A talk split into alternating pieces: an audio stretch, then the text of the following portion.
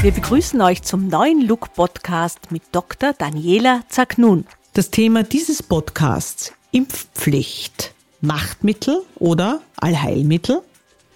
Macht bezeichnet die Fähigkeit einer Person oder Gruppe, auf das Denken und Verhalten einzelner Personen, sozialer Gruppen oder Bevölkerungsteile so einzuwirken, dass diese sich ihren Ansichten oder Wünschen unterordnen und entsprechend verhalten, heißt es bei Wikipedia.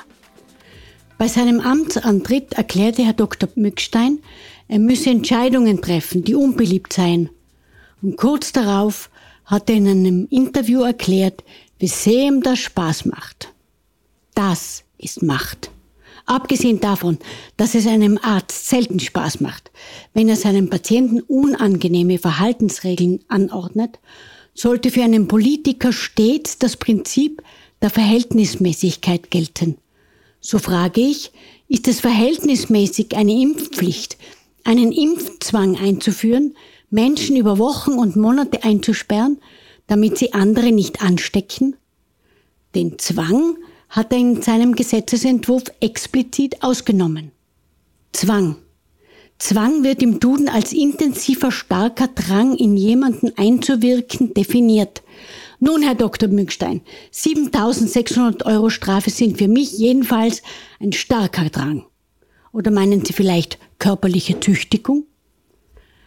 Bei einer Impfpflicht Ab dem 14. Lebensjahr erklären Sie mir bitte, wie man einen starken Drang, jemanden zu beeinflussen, explizit ausschließen kann. Aber ich begebe mich wieder auf ein sicheres Terrain. Ja, es ist richtig. Wir hatten eine Impfpflicht. Die gegen Pocken. Ab 1948 wurde jedes Kind mittels eines kleinen Ritzes in den Arm gegen die Pockenerkrankung geimpft. Wie ich schon in früheren Podcasts beschrieben habe, starben noch im letzten Jahrhundert Tausende und Abertausende Kinder und junge Menschen an den Pocken. Heute kennt man nur die Windpocken. Sie sind harmlos, aber so infektiös wie Variola. Die Impfpflicht ging bis Anfang der 60er Jahre. Der letzte Fall an Variola wurde 1964 in Bangladesch bei einem kleinen Mädchen diagnostiziert. Heute gelten die Pocken als ausgestorben, auch wenn es noch Wildtype-Stämme in Hochsicherheitslabors gibt. Pflicht Pflicht ist etwas unterschiedlich definiert. Im Duden und in Wikipedia ist sie eine Aufgabe, die jemanden aus ethischen, moralischen, religiösen Gründen erwächst und deren Erfüllung er sich einer inneren Notwendigkeit zufolge nicht entziehen kann. Der Philosoph Immanuel Kant bezeichnete 1798 die rechtliche Pflicht als die Notwendigkeit einer Handlung aus Achtung vor dem Gesetz. Die Rechtspflicht ist dem Rechtswissenschaftler Hans Kelsen zufolge der primäre und eigentliche subjektive Erscheinungsform des Rechtes. Ich als juristische Laie verstehe darunter, dass ich etwas tun muss und wenn ich das nicht mache, hat es Konsequenzen. Das ist gut und teuer im Rechtsstaat. Die Legislative muss sich die Verhältnismäßigkeit jedoch genau überlegen. Covid-19 kann zu schweren Erkrankungen führen, aber nicht in der Regel. Und es ist keine Pockenerkrankung mit hohem letalem Ausgang. Freiheit. Freiheit erklärt sich ein Zustand, in dem jemand von bestimmten persönlichen oder gesellschaftlichen als Zwang oder Last empfundenen Bindungen oder Verpflichtungen frei ist. Der Philosoph Immanuel Kant sagt, auch die Natur folgt diesem Prinzip. In der Natur bin ich wieder mehr zu Hause als im Recht.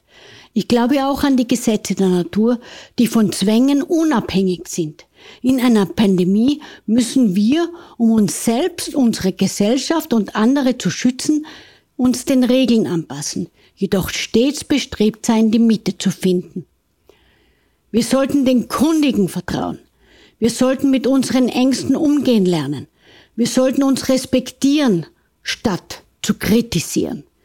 Die Bewertung unserer Gefühle ist äußerst schwierig im sozialen Umfeld.